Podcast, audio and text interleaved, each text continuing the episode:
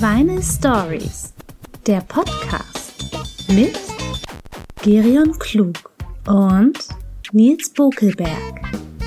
Heute Film. Hallo zusammen. Zweite Folge des äh, Vinyl Stories Podcasts mit Nils Bokelberg. Und Gerion Klug, live aus dem 25 Hours Hotel in der Hafen City. Genauer Hamburg. dem Vinyl Room im, Stimmt. Haf im, äh, im Hafen City. Im, sozusagen im, ha im Vinylhafen. Naja, ich weiß nicht, das war jetzt, ich komme da nicht weiter. Das schneiden wir natürlich ganz normal weg. Das sind immer die Sachen, die man nicht wegschneidet, von denen man on air sagt, man würde sie wegschneiden. Ist es so? Ja. Ein erfahrener Podcast-Hase spricht. ähm, also im Vinyl Room, einem Raum, der extra dafür da ist, dass Leute, Hotelgäste hier Schallplatten hören können. Ich glaube auch Externe dürfen hier Schallplatten hören, ehrlich gesagt. Bitte? Ich glaube auch Nicht-Hotelgäste dürfen hier Schallplatten hören. Ach so, ja, das mag sein. Das, Ja. Kann, also, man weiß es nicht genau, aber schön ist es. Ähm, Geron, wir sind ja hier verabredet wie immer, ja. um, äh, um uns über Musik zu unterhalten. Ich komme aus Westen, du kommst aus dem Osten. äh, eigentlich kommen wir ja beide aus dem Westen, Ja. aus dem tiefsten Westen sogar. Das ist eine, Meta eine Metapher. Naja, eine Metapher. ähm, und äh, ja, und heute wollen wir mal so ein bisschen über äh, Soundtracks reden, die ja wirklich ein so krass eigenes Genre sind, ähm, weil es da so eine Vielfalt gibt. Also es gibt ja quasi im Soundtrack schon zig Milliarden Subgenres. Äh, wie es im Und- Film auch 70 Milliarden Subgenres gibt, meinst du? Ja, aber nicht nur, Western, Love Story. ja, aber nicht nur auf Thriller? Film bezogen, sondern auch, also zum Beispiel eine grundsätzliche Unterscheidung, die man bei Soundtracks schon mal machen muss, ne? Ist Ich so höre. Original-Score, also so für Yes. den Film komponierte Musik. Yes. Oder äh, so ein Original Soundtrack, wo dann eben so Songs drauf sind, die im Film verwendet wurden. Das, ist, ja, eine, eine, äh, aber ein Zeitphänomen. Das gab es mal eine Zeit lang sehr stark, das Letztere. Der Ja. Soundtrack als Compilation von Hits, ja. die zufällig im Radio laufen, im Film. Und dem der Unterscheidung zum Score. Ne? ja. Ich habe mal, in, fällt mir gerade wieder ein, ich habe mal in, äh, als ich äh, Regie studiert habe in München an der Filmhochschule, habe ich meine äh, Studienarbeit darüber geschrieben, über Hal Ashby, äh, ein Regisseur des New Hollywood Kinos. Ähm, und wie der mit seinen Filmen ähm, quasi äh, einer der Miterfinder ist dieses dieses Soundtracks aus Originalsongs, weil das vorher total unüblich war, Ja. äh, äh, bis in die 70er. Also da wurden, da waren fast alle Filme einfach gescored. Ja. Da gab es einen Komponisten, Mhm. äh, der hat dann so John Williams zum Beispiel, äh, Star Wars, Indiana Jones, Superman und so, der hat dann da eben diese großen orchestralen oder auch kleine orchestrale Motive gespielt und das war dann die Musik zum Film. So. Äh, und in den 70ern mit dem New Hollywood Kino, das war ja so ein, für die Leute, denen es kein Begriff ist, das war so eine Zeit, in der quasi so eine Art Independent-Kino entstanden ist. Äh, New Hollywood war so ein bisschen so der Gegenentwurf zu diesen großen Studioproduktionen. New Hollywood bedeutete irgendwie sehr autonom arbeiten und auch mal andere Geschichten zu erzählen. Sowas wie Taxi Driver zum Beispiel wird auch noch zum New Hollywood gezählt und, und vieles mehr. Und äh, Herr Ashby, der hat äh, Harold and Maude, Maude gemacht und der hat ja diesen Cat Stevens Soundtrack ähm, wo so diese ganzen Originalsongs von Cat Stevens äh, verwendet werden. Und äh, das war neben der Reifeprüfung mit den Simon Garfunkel Songs. Äh, damit hat es ein bisschen angefangen und dieser, dieser äh, Harold and Maude äh, Soundtrack äh, war so einer der ersten, der so fast nur Originalsongs und eben keine gescorten, äh, äh, keinen gescorten Soundtrack hatte. Sieh mal einer, guck. Nie gehört von? interessanter Fakt vom Cineasten Nils Bogelberg. Ja. Fällt mir jetzt gerade wieder ein. Da ging das nämlich dann los, dass, dass man gesagt hat, so man kann auch Songs nehmen, um eine Stimmung zu erzählen. Ja. Oder, also wie gesagt, äh, äh, Aber es hat natürlich auch totale, äh, wie soll ich sagen, ähm, schlimme Auswüchse gehabt. Irgendwann war es komplett egal, ob Ja, ja. der Song irgendwas illustriert, untermalt oder einen Bezug zum Film hat. das stimmt. In den 80ern wurde, äh, abseits der Musikfilme, Flashdance und Dingsbums, in den 80ern wurde einfach irgendein Hit von, Ja. von Phil Collins Ja. äh, äh, draufgepackt, weil es halt ein Hit war. In the Air Tonight wurde ja auch ein Hit durch Miami Vice. Ach das so, wurde ja echt? in Miami Vice zum ersten Mal eingesetzt, der Song. das würde ich mal fast bezweifeln, denn in the Air Tonight ist 81 und in Miami Vice ist äh, aber oder oder Miami später. Vice war die erste Serie, die so Pop-Songs eingesetzt hat. Irgendwie auf jeden Fall ist In the Air Tonight sehr stark verbunden mit, äh, mit Miami Vice. und Phil Collins. Und Phil Collins, das stimmt. Aber es, also bei, äh, ich weiß noch, wie war das denn noch? Ich versuche das gerade die ganze Zeit zu rekonstruieren, wie das war, aber äh, ich weiß ich weiß nicht mehr, was ich da damals in dieser Arbeit alles geschrieben habe. Über New Hollywood Ja, Soundtracks. über, über, über Soundtracks. Also es war ja so, dass quasi bevor, bevor dieser, äh, also sag, nehmen wir mal Reifeprüfung als äh, Stunde Null, ja. äh, äh, als Momentum, äh, in dem Songs benutzt wurden. Davor gab es Originalsongs eigentlich nur, wenn die Interpreten die gesungen haben, on screen, also in Elvis-Filmen zum Beispiel. Ja. Äh, da singt er ja alle Lieder auch selber und so. Und das war so die einzige Möglichkeit oder Idee, in der Originalsongs in Filmen vorkamen. Und Ja. dann ab, ab dir, äh, Miss Robinson, äh, ging es dann los, dass, dass man so Songs benutzt. Und in den 80ern, was ich interessant fand, genau das wollte ich nämlich noch sagen, äh, weil, weil du ja gerade eben gesagt hast, dass das in den 80ern so, so niederging. Äh, was ich super krass fand, also ich schon als Kind, wenn ich das damals erlebt habe, es gab ja ganz oft so die Single zum Film ja. äh, äh, der große Hit, äh, wo dann im Musikvideo auch Ausschnitte aus dem Film waren und Ja. so. Und dann hat man immer gedacht, oh, super Song, also manchmal hat er einem auch gut gefallen, so, und dann hat man sich auch auf den Film gefreut. Und immer, wenn man den Film geguckt hat, war es super oft so, dass der Song dann erst zum Abspann lief. Ja. Das war immer super weird. Wahnsinn. Ja, ja, vollkommen entkoppelte äh, äh, zwei Sachen. Total. Ja. Das hat mich, das hat mich immer tierisch gefuchst. Das kann, das kann ich verstehen.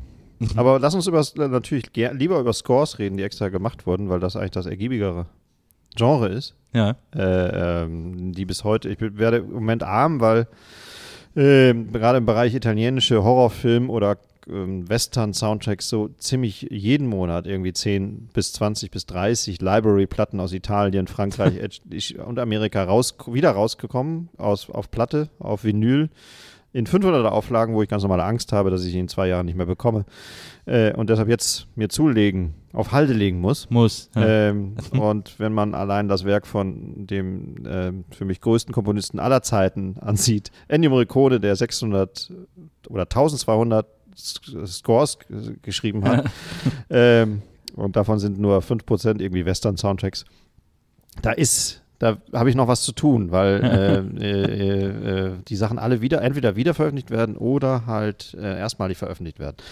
Und allein die Ausstattung ist meistens von diesen Pressungen so gigantisch. Es ist oft ein Filmplakat mit bei. Die Cover sind natürlich eh toll. Das Ja. kennt man ja, weil die Filmbilder einfach da drauf sind. Ja. Und das Lust, äh, das, das Irre daran ist auch noch, dass die Musik auch noch so derart fantastisch ist und von allem, von Avantgarde bis Klassik, von Pop bis Chanson bis äh, äh, kränkeste, bizarrste Sachen, alles bietet. Ich kann nur ein Loblied auf Ennio Morricone äh, singen. Ich kann die Stücke vorspielen, die klingen 30 Jahre vor Sonic Youth wie Sonic Youth.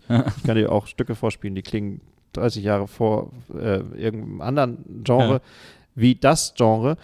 Der Typ, der bis heute aktiv ist und in seiner Villa jeden Morgen um 8 Uhr aufsteht und von 8 bis 12 arbeitet und von 14 bis 18 Uhr schreibt, schreibt, schreibt. Ein unglaublicher äh, Buchhalter des, des Soundtracks, äh, äh, äh, Soundtrack-Komponierens. Der hat's, der hat's, der hat's. Aber wenn du dir diese, äh, äh, wenn du dann wieder so einen raren äh, Morricone-Soundtrack äh, irgendwie ersteigert hast oder gekauft hast oder so äh, und dir das äh, anhörst oder äh, dir das Cover anguckst, hast du dann auch manchmal Bock, den Film dazu zu sehen Ja, oder klar, sofort. das gar nicht zu sehen? Na, sofort. Ich äh, bin auch großer Fan der, des großen europäischen Kinos zwischen, äh, zwischen 65 und 75 oder so, Mhm. wo äh, Frankreich, äh, Italien, Spanien und Deutschland so zusammenwuchsen. Also es gab Mhm. wahnsinnig viele Filme, wo Senta Berger gleichzeitig mitspielt wie ein italienischer Schauspieler, Ja. wie ein französischer Schauspieler. Ja. Äh, ein Weltstar. Aus, aus heutiger Sicht. auch noch bis in die Weltstar. 80er rein. Also ich, Fast, ne? ich Ja. liebe so die Chilentano-Filme oder, Genau. oder auch die Bud Spencer-Filme und da sind ja auch mal Deutsche. Und, Ja, Wahnsinn. Wahnsinn, was da für ein, also auch ein Spiel, das die vom Toten spielen, zwei Deutsche mit. Na, na, und äh, echt irre. Äh, und die, die dann wieder zu entdecken und mal ab und zu dann einen Soundtrack, den man seit 20 Jahren kennt, plötzlich, ach, das ist der Film. Natürlich habe ich Schwierigkeiten mit den deutschen, italienischen, äh, Mhm. mit den italienischen Namen der, der, der, Ja. der Soundtracks, weiß gar nicht, unter welchem kranken Titel der in Deutschland erschienen ist. Oder auch französische Titel, die ich auch nicht übersetzen richtig kann. na. Äh, und da gibt es extreme RH-Erlebnisse, äh, wo man denkt, ach, das, ach so, das ist eigentlich der Film mit Lino Ventura, wo Ennio Morricone 1970 den Soundtrack zugeschrieben hat und den ich immer so, so spitze fand. Film vollkommen vergessen, Ja. Trotzdem toll, aber ähm, ähm, da fügt sich das dann zusammen. Wer sind denn die drei größten Soundtrack-Komponisten deiner Meinung? Äh, also mein, wenn es um Score, äh, um Scores geht, ist mein großer Liebling Danny Elfman. Ich, weil der so eine tolle Ekritur hat, wie man so schön sagt. Ähm, also ich, ich, finde, man kann Danny Elfman so, man hört das sofort raus, wenn das ein Danny Elfman Soundtrack ist. Bei anderen großen Komponisten habe ich manchmal so, weiß ich nicht, ist das jetzt John Williams oder Hans Zimmer oder so? Da finde ich, gibt es schon Ähnlichkeiten, aber ich finde Elfman, der ja auch gerade deswegen wahrscheinlich auch so viel immer mit Tim Burton zusammengearbeitet hat, weil die sich da so toll ergänzt haben, mhm. weil ja Danny Elfman immer auch so einen Hang zu so einem zu so Horror-Sounds quasi hat. Ja. Ähm, äh, also den, das, die, von dem liebe ich die allermeisten Soundtracks total und ich finde, dass der ganz tolle, dass der ein ganz tolles Harmonieverständnis hat. Also den, zum Beispiel auch den Soundtrack vom ersten Batman, ja. äh, also den Score, der Soundtrack war ja Prince damals ähm, und der Score war äh, Danny Elfman, den finde ich unglaublich. Also der ist auch, das ist für mich auch immer noch der beste Superhelden-Score ever irgendwie, weil der so toll bedrohlich ist und gleichzeitig aber so irgendwie so kraftvoll, keine Ahnung. Also den finde ich echt super. Ähm, und Danny Platz Elfman, zwei? Also. was ich bei Danny Elfman auch noch toll finde, es gibt einen Ausreißer in seinem Oeuvre. ähm, das war der Soundtrack zu Midnight Run. Das ist zufällig einer meiner super Lieblingsfilme mit äh, Robert De Niro ähm, äh, und äh, wo er so ein Kopfgeldjäger ist. Und ähm, das ist so ein komischer, das ist so ein weiß gar nicht, wie nennt man diesen Sound? Das ist so, so fast Country, so Western-Gitarre, so Modern Country irgendwie. Mhm. Äh, aber der ist auch trotzdem total gut, weil er auch so trotzdem halt geile Harmonien hat irgendwie. Deswegen, also das, durch diese, durch diese Bandbreite und so ist das, ist das bei mir immer Danny Elfman. Ähm, an zweiter Stelle ist bei mir John Bryan, den ich ganz toll finde. Ähm, der hat so äh, zu Beginn. John mit ohne Haar. Genau. Äh, der hat zu Beginn immer diese ganzen äh, äh PTA, also Paul Thomas Anderson Filme gescored. Ja, ähm, ja. Und Paul Thomas Anderson ist so mein absoluter Lieblingsregisseur. Deswegen liegt das dann auch nahe, dass das dann auch mein Lieblingskomponist äh, ist ähm, weil der, äh, der hat ja ganz oft zu den Soundtracks einfach nur ganz wenige Lieder äh, äh, beigefügt. Also weil Boogie Nights und, und Magnolia und so hatten ja wenig Score, hatten ja fast nur Originalsongs. Ähm, bei Magnolia ist ja auch der tolle Amy Mann Soundtrack. Ähm, aber da gibt es auch eben zwei, drei Songs von John Bryan und auf, bei Boogie Nights ist auch ein oder zwei Songs, die John Bryan dafür extra komponiert hat.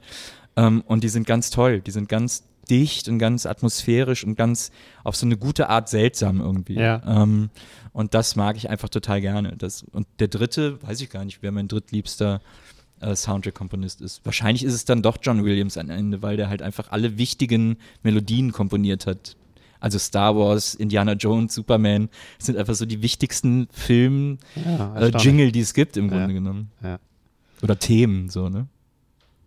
Also das Indiana Jones-Thema ist immer noch. Wobei ich mag ja auch, äh, ich glaube, der hieß Mike Post, der hat diese ganzen Action-Serien äh, gethemed. Also A-Team, äh, wie sie alle hießen, äh, Simon and Simon, keine Ahnung so. Ach ja, guck an, nie ähm, gehört von. Und der hat, äh, das sind natürlich auch alles total geile Titelmelodien. So. Hits. Ja, total ja, ja. Hits. Die werden natürlich auch die, durch die ständige Wiederholung, also wird das ja automatisch ein Hit. Ja.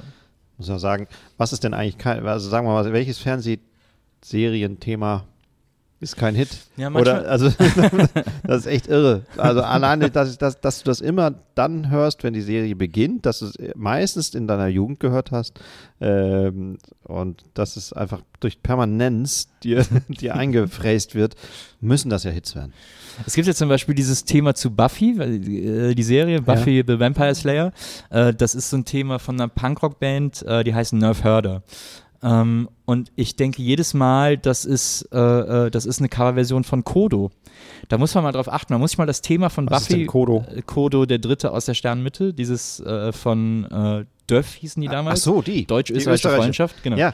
Ähm, äh, wenn du dir das Thema von äh, Buffy anhörst, und dann dir danach, direkt danach äh, Kodo anhörst ja. ähm, oder Kodo noch so im Ohr hast, ich denke jedes Mal, das ist eins zu eins davon geklaut. Das ist total krass. Ist ja lustig. Ja. Ja. Ich habe auch noch so einen. Twin Peaks. Ja. Für mich auch einer der größten Soundtracks aller Zeiten. Das stimmt. Äh, von Angelo Badala, Badalamenti. äh, rekurriert tatsächlich auf einem Cure-Stück. Ah, echt? Ich habe vergessen, wie es heißt. Vielleicht Fates of Grey oder keine Ahnung. ähm, der, der Basslauf. Äh, also ich würde als Robert Smith, als, Head, Head, als Kopf von, von The Cure, würde ich Angelo Badalamenti ernsthaft verklagen. Als Robert Smiths Kopf. Als Robert Smiths Kopf. würde ich ihn verklagen, weil das ist der, ein derartiger Rip-Off. Also echt nicht zu fassen. Ja, ganz erstaunlich. Äh, muss ich mal gucken. Ich hab's ausgemacht. Jetzt ruft schon wieder die Zentrale an. Sollen wir schon wieder. Ich habe mein Handy ausgemacht. Ich kann es nicht das, sein. Äh, dann ist es Robert Smith. Es muss Robert Smith sein. ähm, Was ist denn so, äh, was ist denn so einer deiner liebsten Soundtracks? Also jetzt Äh. mal ganz losgelöst von Komponist oder whatever. Tja, klar, eine Sizilianer ist natürlich auch wieder von dem vielbeschworenen Ennio Morricone. Ist fantastisch. Oh, kleiner Sizilianer, stimmt, das ist auch ganz Un unglaublicher Film und unglaublicher ähm, Score auch von Ennio. Natürlich Ja. Streicher bewährt, aber ähm, was ist aber und fantastisch. Ein unentdeckter äh, Soundtrack-Komponist der 70er ist François de Robé. Robé wird geschrieben R-O-U-B-A-I-X oder so ähnlich. Ja. Ähm, ein Top-Typ, der auch diese ganzen Lino Ventura und äh, frühen Belmondo und so äh, vertont hat, der leider 72 bis 74 irgendwann beim Tauchunfall gestorben ist. Ähm, und der alles konnte. Der konnte Elektronik, ganz frühe Elektroniksachen ebenso wie Gitarrensachen. Kann ich nur empfehlen. Das ist ein, ein ähm, das Gesamtwerk ist äh, überdurchschnittlich gut. Er hat tatsächlich auch einen Welthit geschrieben, den alle kennen, weil Robbie Williams und Missy Elliott ihn gesampelt haben. Ähm, der, ich kann es leider nicht nachsingen, aber, aber äh, die, diesen Break, den, den ich meine, den kennt jedes Kind. Ja. Aber den Typen, der das gemacht hat, François de Robé, äh, kennt kein Schwein. Ja. Ähm, und natürlich habe ich das Glück, dass auch die Sachen peu à peu hoffentlich alle wieder veröffentlicht werden auf Pla Schallplatte, damit ich mir die auch mal zulegen kann, weil die kannst du nicht bezahlen Ja. im Original und nach Frankreich fahren extra für die Platten habe ich mir auch noch nicht geleistet. ähm, also den, den. Ansonsten kenne ich mich mit den neuen wie John Bryan und so kenne ich mich gar nicht aus, Ja. weil ich habe so viel zu kämpfen mit 1960 bis 1975. ja, verstehe. Das ähm, reicht erstmal für zwei Leben. Ich habe jetzt noch so einen russischen entdeckt, den ich auch noch nie kannte, dessen Name ich jetzt gerade auch nicht mehr aussprechen kann, irgendwas mit T, äh, wo ich eine Box gefunden habe mit äh, ähm, unfassbaren osteuropäischen Scores, äh, die auch wahnsinnig gut aufgenommen sind und äh, natürlich hatten die auch Geld in Russland für große Orchester und Ja. haben natürlich auch fantastische Orchester. Ja. Ähm, da ist, da ist fast noch mehr zu holen äh, grundsätzlich als in Afrika, wo man auch äh, einfach nicht mehr Herr wird der wiederveröffentlichten Musik äh, bei Scores. Aber natürlich, äh, hat mich in früher Jugend äh, oder in, in, in, in, in, in, in, in der Prägungsphase faszinieren einen sofort die funky Soundtracks von Blaxploitation-Filmen, weil das ja, eins zu eins äh, äh, bist du dafür empfänglich, dass eine Wawa-Gitarre ja. äh, äh, und funky, funky, Drum, funky Drums das Geilste ist, was, was es auf der Welt gibt, von Chef, von Chef in Afrika, von Curtis Mayfield oder von Schieß mich tot. Ja. Das findet man erstmal total spitze und wenn man anfängt aufzulegen oder so, so einen. Abend mal vielleicht macht, hängt man die einfach wahllos hintereinander, obwohl die miteinander nichts zu tun haben. äh, und äh, äh, im Rückblick ist mir das fast peinlich, wie, wie, äh, äh, wie, wie geschichtsunbewusst man äh, Blaxploitation Soundtracks früher Ja. geil, geil, geiler Typ mit Muskeln auf dem Cover und Knarre und, und äh, heiße, äh, äh, hotte Frauen drauf. Das muss geile Musik sein. Dass die auch ganz normal, wie bei Soundtracks leider auch natürlich so üblich, weil es einfach so sehr viele Filme gibt, generisch hergestellt wird und es nur sehr viele Highlights gibt, auch Ja. in dem Bereich, Ja. nämlich Isaac Hayes, Chef oder so, Ja. und die anderen das einfach so nachgemacht haben, äh, wird einem erst später klar.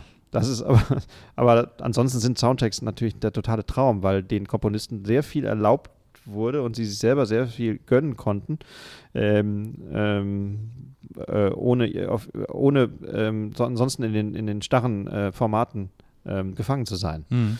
Ähm, das ist das Schöne am Soundtrack. Ein Soundtrack hat meistens eine Spannungsszene, die man auch oft gerne überskippt, weil sie ähm, den Fluss der Platte meistens stören. Ein bisschen nervig auch. Ein Traumthema, was man deshalb auch gut findet, weil ähm, das Thema endlos variiert wird. Auf vielen Soundtracks sind Versionen von Ist ja dem meistens- Titelthema da. Meistens ist das ja dann auch der Moment, in dem das Saxophon zum Einsatz kommt. In, zumindest später, ja. äh, und wenn man das Thema mag, hat man natürlich größte Freude dran an Versionen von Thema. Das Ja. ist ein Pfund eines Soundtracks. Man kriegt das Geile nochmal. Und äh, wie gesagt, das Cover ist mh, nicht unwesentlicher Teil eines Soundtracks, was man, was man gutieren kann. Das stimmt. Äh, ich, ich, wie gesagt, ich bin ein großer Celentano-Fan und ähm, der hat ja äh, in den 80ern recht viele Filme gedreht, recht erfolgreich Filme gemacht, aber auch nur so eine gewisse Zeitspanne lang, dann hat er irgendwie keinen Bock mehr gehabt. Ähm, und ich glaube, der empfindet sich selbst auch viel mehr als Musiker, denn als Schauspieler zum Ja. Beispiel. Ähm, und äh, der hat aber mal so einen geilen Film gemacht, äh, der heißt Joan Louis. Und äh, das ist so ein super anstrengender, schwieriger, äh, komischer Film. Das sollte so ein bisschen so eine Satire sein auf Medien. Äh, und er ist so eine Jesus-ähnliche Figur, äh, äh, die so, die dann so gejagt wird, weil er sagt, ich kann euch heilen und so. Also es hat auch so was Göttliches und es ist auch so sehr kritisch, ist gar nicht immer lustig gemeint, sondern es geht auch um so eine Dystopie, weil das Militär dann einschreitet und so. Ähm, und aber ich glaube, niemand hat diesen Film verstanden, weil alle so haben gedacht, gut, wenn ich Celentano gucke, dann wird es so ein bisschen zotig und lustig Ja. und so. Äh, und er wollte da das große, das große Bild entwerfen. Übrigens etwas, was vielen Komikern immer wieder passiert, dass die manchmal immer wieder an, an einen Punkt kommen, wo sie so, wo sie einen Film mit Message machen wollen. Alle Leute sagen so, hä, was ist denn jetzt los? Ähm, ist ja bei Didi Hallervorden auch so gewesen, der dann plötzlich so kritische Politfilme machen wollte und auch alle Leute so, nein, das möchten wir nicht sehen. Aber ähm, bei, äh, bei Joan Louis äh, gibt es auch diesen Soundtrack, den ich schon super oft gehört habe, der ist so seltsam, Ja? weil der, der singt halt ein paar Lieder auch in dem Film und das ist so krass 80er, also es ist totaler 80er Sound auch und was Celentano immer gemacht hat und was gerade auf diesem Soundtrack man in allerschönster Perfektion hören kann, was, wofür er aber in Italien auch bekannt ist, äh, äh, weil er das am Anfang seiner Karriere auch gemacht hat, ist, äh, dass der Fantasie-Englisch gesungen hat. Ja. ja. Ähm, weil das sowieso unwichtig war, weil Italiener verstehen kein Englisch und er konnte auch kein Englisch und wollte aber halt wie amerikanischer Rock'n'Roll klingen in seinen Anfangstagen. Und hat dann deswegen angefangen, immer mal wieder in, in Fantasie-Englisch zu singen und hat das dann immer wieder aufgegriffen später. Und auf diesem 80er-Soundtrack äh, gibt es so ein wunderbares Lied auf, auf Joan Louis, in dem er auch wieder dieses Fantasie-Englisch singt und dann wirklich Sätze singt wie You Mahamat. You just stand. You Mahamat. You just stand. Äh, das ist sehr lohnenswert, sich das, weil die kriegst du am Flohmarkt, wenn du Glück hast, für zwei Euro oder so.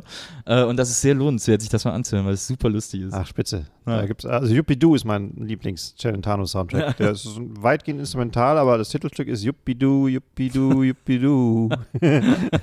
Und das ist auch ein relativ, also fällt ein bisschen aus dem Comedy-Rahmen. Ja. Äh, auch leicht kritisch, ein bisschen avantgardistische Szenen. Ähm, ein Celentano-Film, den man nicht bei gezähmter Widerspenstiger einordnen, sofort Genau. einordnen kann. Ja. Ähm, Top-Typ. Bis Super. heute ja Top-Typ. Hat so ein Total. eigenes Label gehabt, Clan Celentano. Hieß, heißt das, heißt es heut, bis heute noch, hat sich Ber gegen Berlusconi jahrzehntelang abgearbeitet Ja. äh, mit seinen Fernsehshows. Extrem autonomer äh, Vogel Ja. ähm, und ein sehr guter Tänzer. Wie Ja, ich ich- mal- ich habe neulich nochmal mit meinen Kindern Celentano geguckt. Die Tanzszenen sind Total. Einfach Ne, was ich, was ich als Celentano halt immer so gut fand, war, dass der immer äh, mit so einem totalen Selbstverständnis äh, sexy war. Also weil der eigentlich, der kämmt sich ja seine drei Haare nach vorne, die er irgendwie noch im Kopf hat, Ja. aber der tut halt immer so, als wenn er voll sexy wäre und deswegen glaubt man dem das. Das finde ich so gut. Ja. Also beim gezähmten Widerspenstigen, wenn der da Holz hackt zum Beispiel, ja, äh, diese Szene, das ist einfach sagenhaft. ja, das, das, das stimmt. Ansonsten hat er äh, seine Soundtracks wahrscheinlich auch immer selber gemacht. Oder weitgehend selber gemacht. Äh, gibt ja bis heute noch ganz gute Platten von ihm. Na. Ja, der ist super. Wenn man ein bisschen Italienisch kann, äh, es gab mal eine Sendung, die der gemacht hat, die lief, glaube ich, einmal im Jahr in Italien, die hieß Rockpolitik. Das war so eine Fernsehshow von ihm, Ja. wo er eben Musik und Politik miteinander vermischt hat. Und das war gerade das Jahr, in dem Berlusconi, glaube ich, wiedergewählt wurde oder so. Ähm, und dann äh, kam er auf die Bühne und hat gesagt, ja, äh, es gab Ärger äh, letztes Mal, weil wir Berlusconi sehr kritisiert haben, weil Berlusconi sich auch selber aufgeregt hat, so wie immer, und wollte, dass die Sendung abgesetzt wird. Und dann hat Celentano am Anfang der Sendung gesagt, ja, es gab ein bisschen Ärger, äh, wir haben Herrn Berlusconi beleidigt, das möchte ich natürlich nicht, deswegen möchte ich mich entschuldigen, aber ich habe mir jetzt Hilfe geholt, um einen Brief zu schreiben. Äh, und dann kommt Roberto Benini auf die Ja. Bühne und dann schreibt er mit Benini zusammen einen Entschuldigungsbrief an Berlusconi, wo sie ihn halt die ganze Zeit nur beleidigen. Das ist ganz großartig. Es geht so, weiß nicht, eine Stunde lang und ist irrsinnig lustig. Ach, du kannst auch Italienisch? Ein bisschen. Also äh, äh, meine beste Freundin ist äh, halb Italienerin und die hat mir das gezeigt und hat das dann so simultan übersetzt. Ach, toll, ja. Ja. Das ist echt sehr, sehr lustig. Ja, es gibt in Deutschland nicht solchen, so einen Typen. Nee, leider nicht. Nee. Wobei, ich würde mir auch eine drei Stunden Live-Sendung von Gottschalk angucken, wenn er Würdest du machen, Rock ne? und Politik vermischen würde. Samstags abends. Ja. Gibt es einen deutschen Soundtrack-Komponisten, den man schätzen kann? ähm, einen deutschen Soundtrack-Komponisten. Ja, Harold Faltermeier. Ja, gut. Das ist aber ein halber Ami. Hast du die Fassbinder Soundtrack, äh, Fassbinder Filme auf Soundtracks gecheckt? Das ist der Nee, gewiss- stimmt eigentlich. ein gewisser Per Raben, der immer da die Musik gemacht hat. Oft auch mit Vocals, vielleicht mal so von Hanna Schigula oder so, Ja. anderen Leuten, die in den Fassbinder Filmen auch mitgespielt haben. Ja. Ich bin auch noch nicht tief eingestiegen, aber das ist noch ein, Das ist ja eigentlich, ein- stimmt, das ist ist noch eigentlich ein super Keller, in den man mal rein, rein weil das ja schließlich die Avantgarde deutschen Kinos war. Da Ja. könnte man auch bei den Soundtracks vielleicht ein bisschen was finden. Das stimmt. Ich habe mal einen tollen, einen tollen Track auf einer Tokotronic-CD, von Tokotronic zusammengestellten CD, äh, gefunden, wo Tokotronic gebeten würden, jeder der vier ihre Lieblingsstücke zu, zu Ja. ähm, äh, sagen. Und da hat einer der vier, ich weiß gar nicht, wer es war, ein Stück von Günter Kaufmann, einem legendären Fassbinder-Schauspieler, der später verhaftet wurde, weil er eine Tankstelle überfallen hat. Oder so ähnlich. ähm, ich weiß nicht mehr so genau. Äh, vielleicht auch Tatort-Kommissar mal kurzzeitig war. Jedenfalls Günther Kaufmann hat einen tollen Song auf einem Fassbinder-Soundtrack, der heißt ähm, Young and Beautiful Bandit, glaube ich. Junger und schöner Bandit. äh, und da habe ich mir gedacht, da ist bei Fassbinder, da ist, da sind noch Chansons, die so ein bisschen neben der Spur sind. Das müsste man eigentlich mal, müsste man eigentlich mal checken. Das stimmt. Ansonsten fällt mir in Deutschland auch tatsächlich keiner ein. Ich weiß gar nicht, was die sehr guten Regisseure Deutschlands der letzten 20 Jahre, von denen es ja auch ein paar gibt, eigentlich für Scores haben. Ja, es, ich glaube, es wird echt selten gescored in Deutschland. Oder nicht so. Weil kein Geld da ist dafür. ja. Also Ja, wie viel Geld ist- wurde denn in Frankreich und Spanien und Amerika ausgegeben für einen Score? Offensichtlich ja. Ich meine, Ennio Morricone wurde eingebunden quasi in das, in das Skript bei der legendären, beim legendären Spiel mit das Lied vom Tod. Ist das Ja. ein großer Bestandteil der Score? Die haben den Film zwar schon gedreht und auch die Mundharmonika-Szene und Charles Bronson war nicht klar, was er auf der Mundharmonika spielt, als er sie an seinen Mund gehalten hat im, im, bei den Aufnahmen. Ja. Aber äh, natürlich trotzdem war das, war das integ integriertes Arbeiten zwischen Komponist Ja, und, und äh, Regisseur. Äh, mit anderen Worten, die Musik war ein, hatte einen hohen Stellenwert in der Produktion Ja. ähm, damals.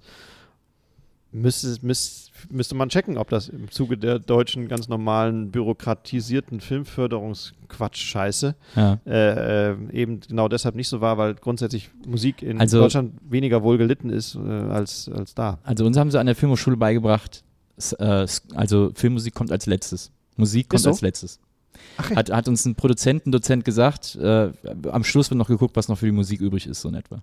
Ja, siehst du mal, wie, wie stiefmütterlich und Ja. wie Da muss man ja sagen, bei, äh, bei aller Aversion, ähm, aber da hat Till Schweiger ein äh, relativ gutes Händchen gehabt äh, bei der äh, bei dem Zusammenstellung, bei der Zusammenstellung seiner Soundtracks, weil der hat die ja immer, ich glaube, der hat auch schon auch Hits mit seinen Filmen gemacht.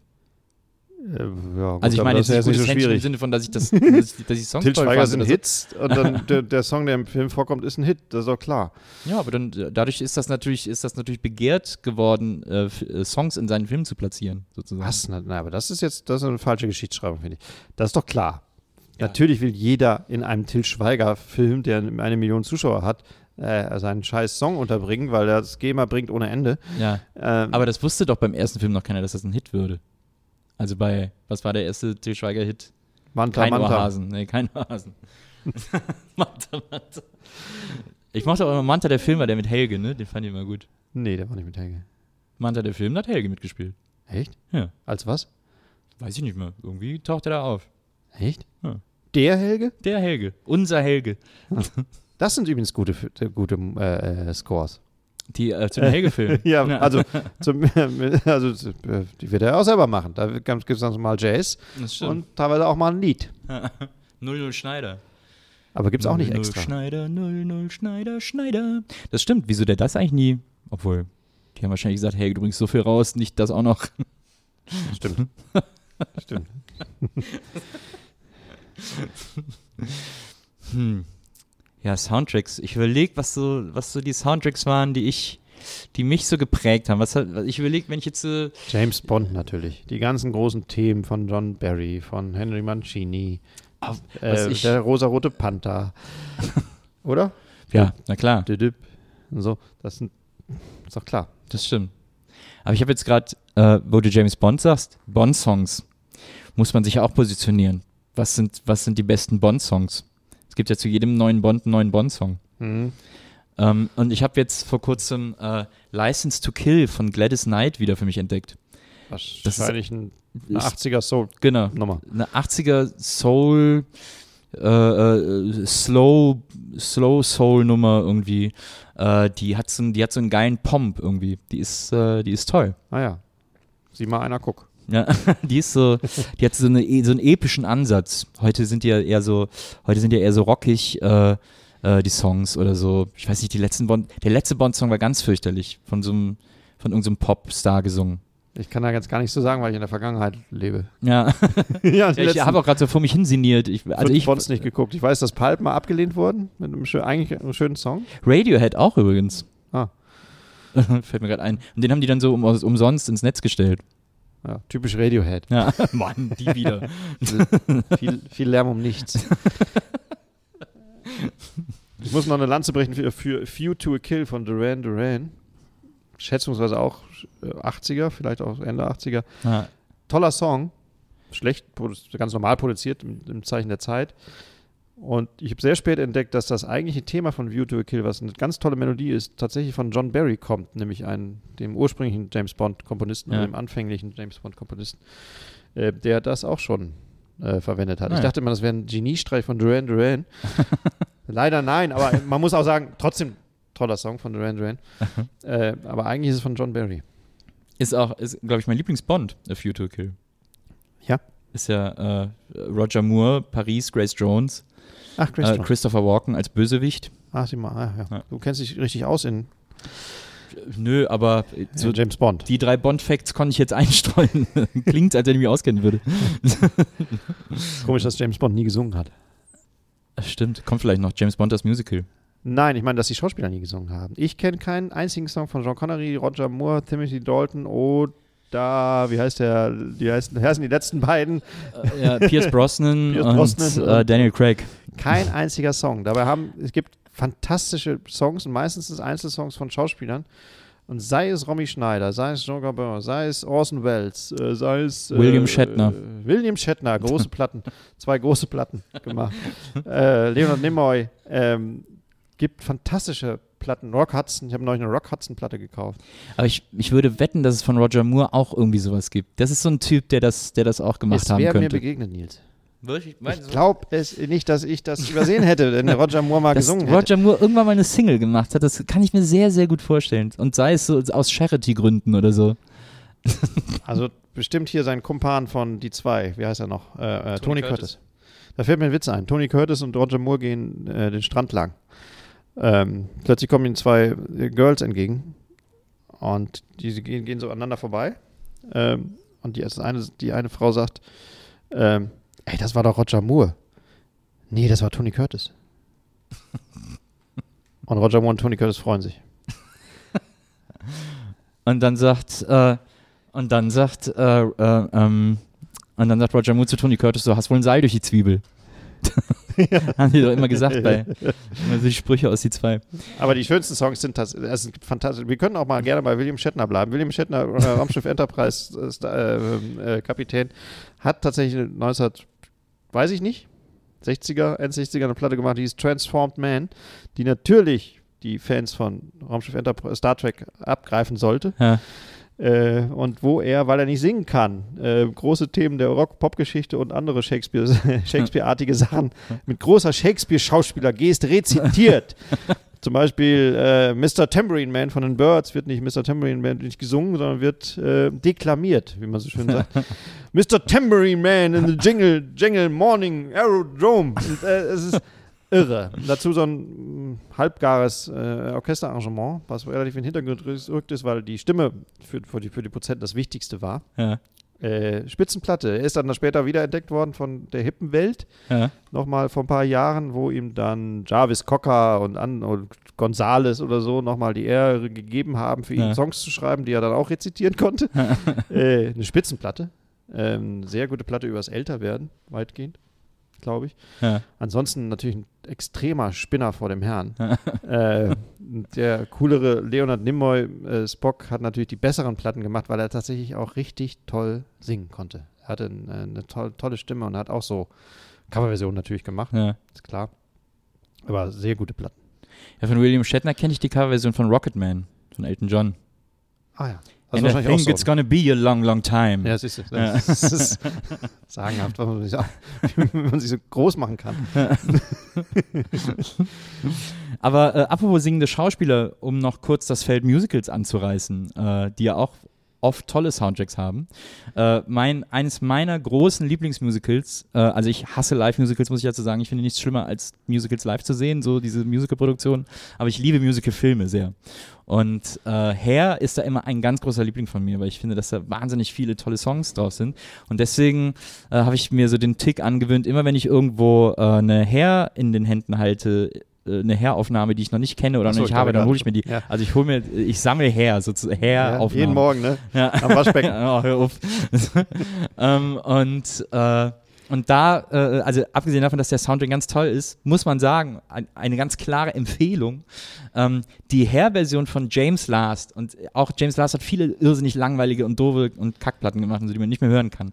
Aber die Hair-Version äh, von James Last, James Last Hair, ist eine immer noch so unglaublich gute Platte. Die Ach, kann man rauf und runter hören, weil die so super geil arrangiert ist und so funky und modern und irgendwie äh, äh, aufregend. Also das ist wirklich eine ganz äh, äh, irrsinnig tolle äh, Version eines, eines Film-Soundtracks. Mhm.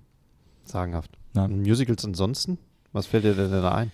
Naja, äh, Little Shop of Horrors fand ich damals irrsinnig lustig. Habe ich auch Stimmt, rauf auch und ein runter Musical, gehört, ne? den Soundtrack. Ja, ist ein Musical. Kann man als Musical bezeichnen. Ja. Ähm, das, äh, was gab's noch? Dann natürlich so diese, diese, diese Hybriden aus Tanz und Musik, Fame, äh, A Chorus Line. Ähm, äh, äh, die habe ich auch alle gehört oder hatte ich auch die Soundtracks von. Ähm, äh, Flashdance, Footloose und so. Aber das war alles grauenvolles Zeug. Naja, weiß ich nicht. Findest du? ja, so Kenny Loggins ja. und Harold Faltermeier und Aber waren immer gute Songs dabei, fand ich. Also, also ich, äh, Flashdance und Footloose mal äh, außen vor, aber, ähm, aber ähm, A Chorus Line äh, ist, ist, sind- ist echt ein ganz geil komponierter, äh, ein ganz geil komponiertes Musical. Mit, geil komponiert sind, das will ich, das, Mit das starken will ich nicht bestreiten. Angeblich wird auch die Dallas-Titelmelodie in der Hoch Musikhochschule genommen für extrem aufwendige Wusstest- Harmoniefolgen. Wusstest du, dass in Frankreich Dallas eine ganz andere Titelmelodie hat? Nein, das wusste ich nicht, Nils. Weil das ist nämlich, das habe ich auch zuletzt erst mal gesehen. Verrückt. In, in Vom Frankreich, Denver Clan, die. nee, in Frankreich hatte Dallas eine gesungene Titelmelodie. Dallas. Dallas, hier geht es um Öl und irgendwie so Ja? die ganze Zeit, ja. Das ist echt eine Fußnote der Geschichte. Dallas, hier geht es um Öl. Und Was bei Denver? Also, Das war, glaube ich, da haben sie die Musik um behalten. Wir machen Dallas nach. Sag mal, ging es bei Denver um Öl? Den, irgendwie, Wahrscheinlich, ne? Keine Ahnung, ja, wahrscheinlich. Woher kam das Geld? Muss ja aus dem Vom Öl. Clan. Woher sonst? Muss auch aus Öl Muss aus. Öl gemacht worden sein. Neulich habe ich noch gesehen, fällt mir unzusammenhängend ein, aus dem Zusammenhang gerissen ein. Muppets. Ja. Die Mupp legendäre Muppets-Band. Ja. Mit dem, mit dem Tier am Schlagzeug und dem tollen Saxophonisten und den anderen. Die treten ja auch live auf.